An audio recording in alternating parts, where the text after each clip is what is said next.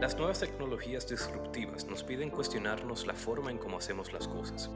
Empresas como Spotify y Netflix apostaron a la accesibilidad inmediata de contenido directamente desde el navegador web de cualquier dispositivo con acceso a Internet, distinto del proceso tradicional de descargar aplicaciones de reproductores y archivos.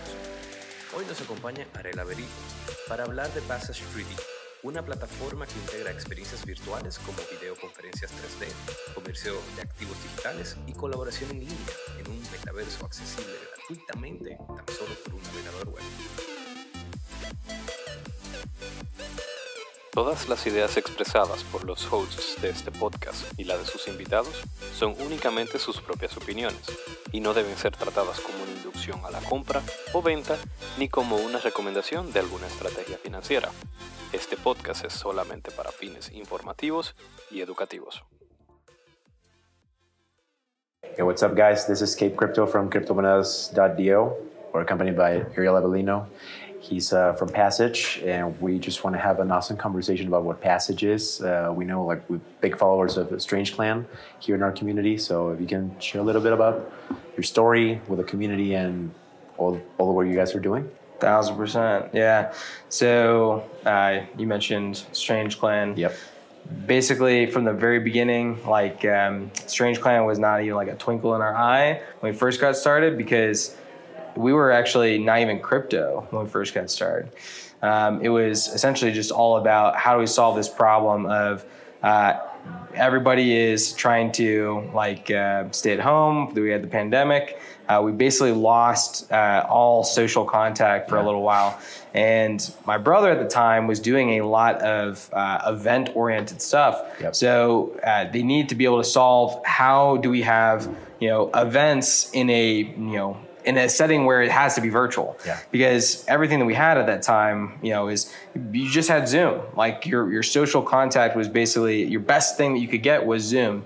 And I don't think we, anybody realized that that was a problem until that was all they had, and they were like, "Nah, this isn't enough." So, um, you know, uh, my brother uh, and I, we were both in two different companies at the time, um, but we got together and we started talking about this. And I remember essentially just sitting around a picnic table that's in his backyard and talking about you know the struggles with essentially all events just disappearing. And that was like you know at the time 90% of his revenue. So we started talking about what does it look like to have virtual events. And pretty much everything that passage is today i could point back to specific things in that conversation that we were trying to envision.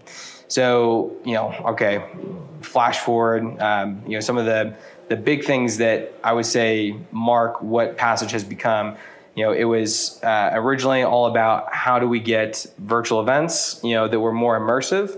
Um, and what I think it's become is, you know, how do we get the this dream of the metaverse? How do we get it so that the uh, immersiveness is there, um, and the uh, you know classic Cosmos interoperability Yep. is there, right? Um, so we don't want to be the metaverse. We want to be essentially the facilitator of metaverses.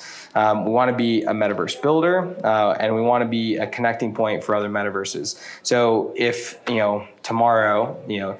20 or 100 different metaverses launched on Cosmos, I'd be stoked because Totally. basically what that means for us is um, we are now able to facilitate connection between all these different worlds.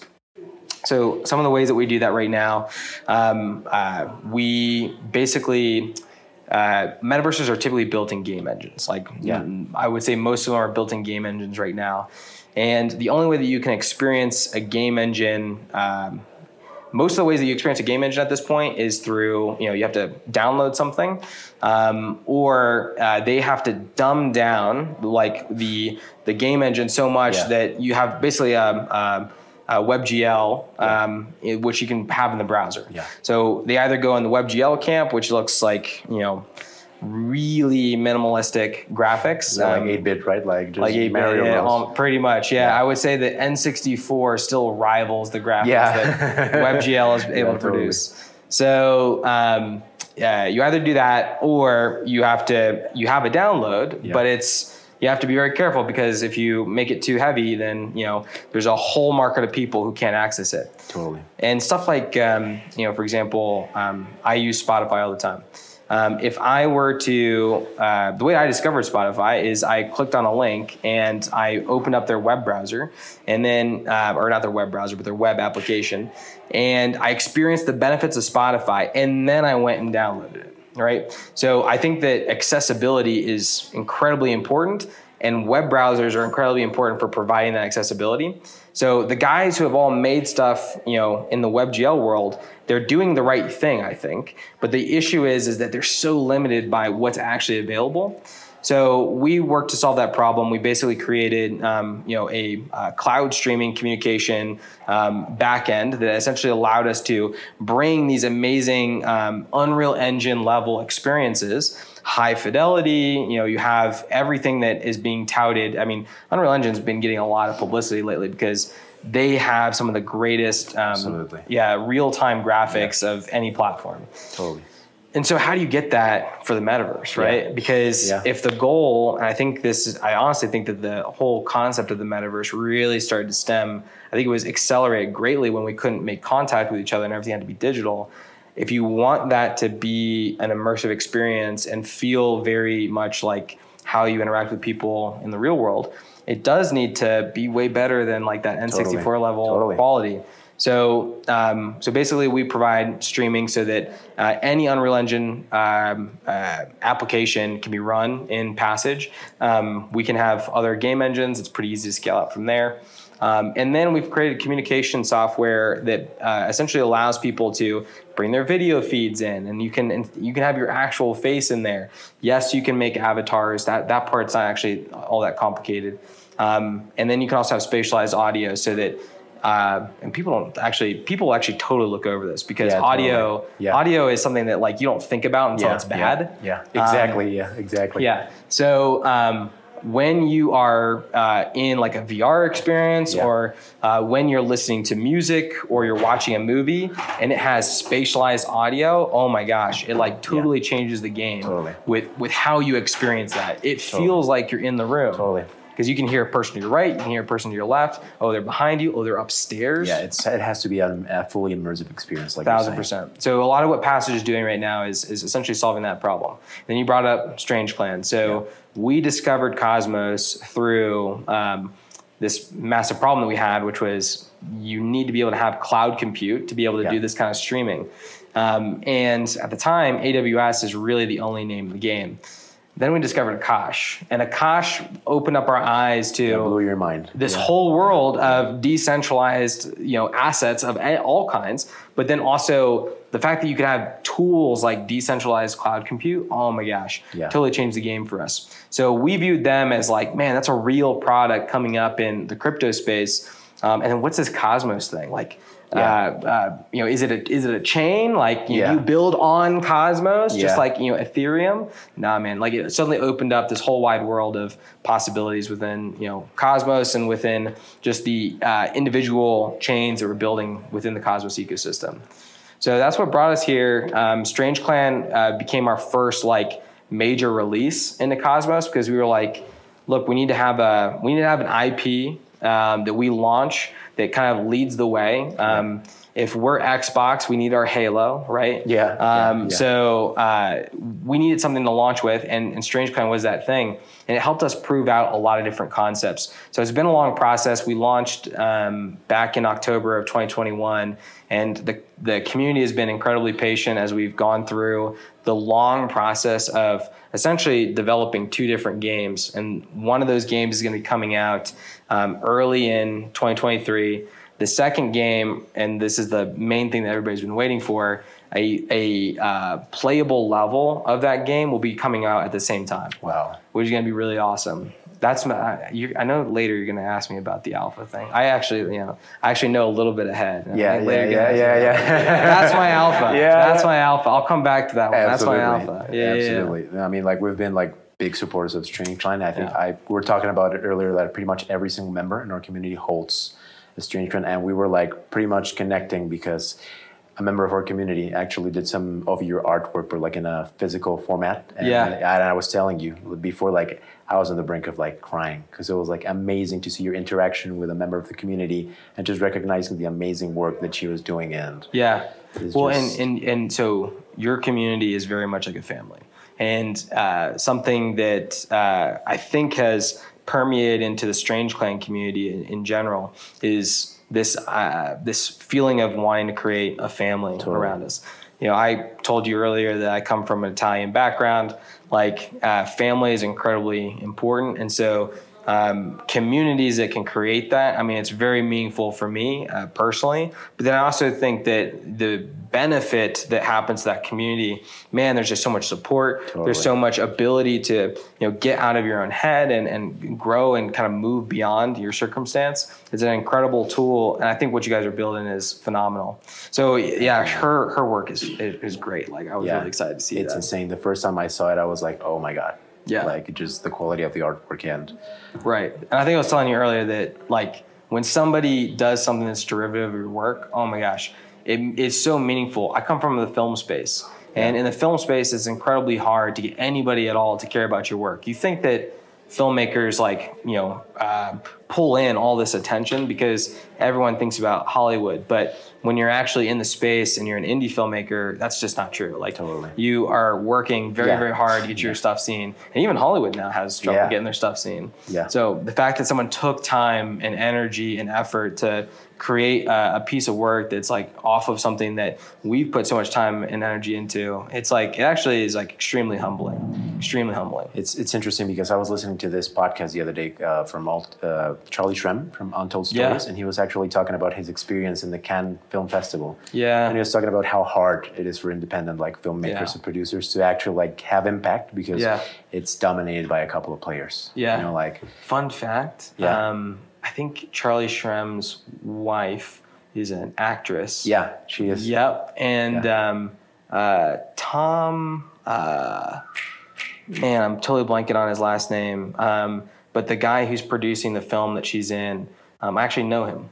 Oh, really? enough. Yeah, yeah. Um, yeah. He and I actually did a podcast together. Oh, really? Yeah, yeah, yeah. Well- so I interviewed him in a podcast when I was a filmmaker, Yeah. trying to learn how to make a living making Yeah, films. yeah. um, and uh, and he was the guy. Uh, t- uh, oh man, it almost came to me. It was like right there on the on the tip of my tongue. But anyway, so yeah, Tom, Tom something. Tom something. Yeah, well, thank you. Tom something for. Yeah, no, I think you're, done you're legit. You- well, it's crazy to see him in the crypto space because now he's buddies with Charlie Shrem. Yeah. and uh, he's starting to look at you know crypto opportunities. I think artists need to take advantage of crypto because Absolutely. it's an amazing resource. I think for pulling communities together, and uh, if if like films are definitely uh, um, a creator of intellectual property Yep. that's extremely important for communities. Yep. So having community uh, essentially be materialized in crypto, you know, having something very tangible that helps kind of like drive that community, while also pairing it with like really strong intellectual property, like what you get with films. There's so much there to explore. I'm really excited for kind of like this next generation of creators. No, absolutely. Like I think there's a lot of people that don't understand the potential of like NFTs when applied Yeah. in that way, and like there's a ton of artists that could really benefit from adopting all this technology. Thousand And percent. You were talking about like family, and obviously we're in Cosmoverse. So how has that experience been for you? Like how Yeah. have you helped? How have you felt the Cosmoverse love? Right. I mean, so if you look at other communities, um, and I've been a part of like conversations with uh, other communities, it just doesn't feel like there's any community out know, there right? that Yeah. is Yeah. incentivized to collaborate the way Totally, that Cosmos totally. is. And so there is this feeling of family because I, you know, I see people at events. I'll see them at events multiple times. Yeah. Um, there's several guys who I had seen at several of the, the uh, decentral events who I saw here, um, and to uh, to like shake hands with people that you've had like these you know only online interactions with for so long, but then also to have this sort of spirit in the background of you're building something and the fact that you're making this thing means that you're essentially increasing my ability to possibly move into that space too. Yeah. Because you are making the infrastructure that might be necessary for the thing that I have to make that then like comes after that, right? Totally. So everything that everybody's doing has a network effect that I think it's hard to. I, I mean, I think to some degree, maybe you could not have like a family dynamic with that. Like maybe you could have more utilitarian relationship. Yep. But I think in general, the the spirit of the Cosmos community is one where everybody kind of has a family mindset. You know, we're all sharing a lot of the same problems. Totally. We're all you know taking a massive risk. You know, sort of exploring this wild, wild west. But we're also all just a little bit crazy, and so Every single one of us. we love the we love we love all those problems. totally. Yeah. yeah, I think it's like you said, it's all problem solving and just like I think it was like you mentioned like collaboration. So we talked to Cryptocito one time and he was all about like he quoted this guy, I can't remember the name right now, but he was saying that we should out collaborate the competition. Out collaborate. And I think Yep. that's a fundamental aspect of the entire Cosmos ecosystem. And I know that you said that you've pretty much shared a bunch, but like I would just like to end up on Yeah. a high note. Like, Yeah. what's what's the deal with Passage? What are you guys working on? Yeah. So right now we're closing out a strategic round. Yeah. And the coin launch is like heavy on our mind. Yeah. So very soon, you know, we're gonna have uh, we're gonna be launching the coin publicly. Um, where we launch it is still being determined. So that, Okay. but I, that announcement is like right around the corner. I would say some of the more exciting things though are one. Um, nostalgia. I don't know how many of you guys are tracking nostalgia, but um, we came from the background of virtual events, and nostalgia is probably the epitome of what we designed all this stuff for. It's uh, it's a virtual music festival. Um, it's uh, pulling in uh, dynamic martial arts uh, with um, you know incredible uh, rap artists, some pretty Yeah. big names, uh, Corey Gunz, uh, Mickey Factz. Um, there's some other really big guys. We have um, uh, RZA from Wu Tang Clan who's Oh going to be God. there. Um, we we've got some other really large names, uh, all of which are extremely exciting. And the I believe the ticket launch of that is probably going to be in the next 45 ish days. Um, it you know anywhere from next month to two months.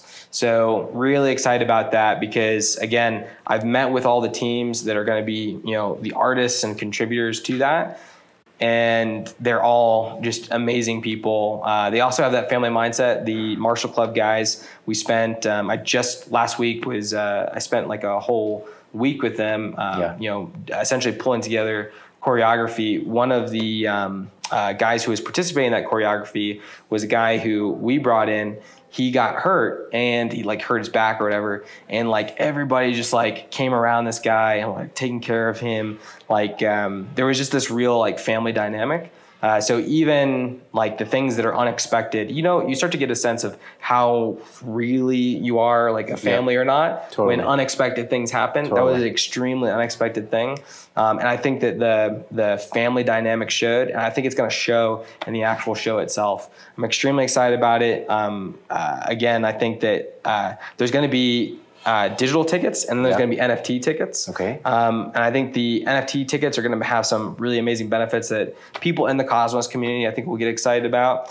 Um, but I also think it's one of like the first applications of like real, true entertainment coming into crypto. That anyway, I'm I'm extremely excited about that.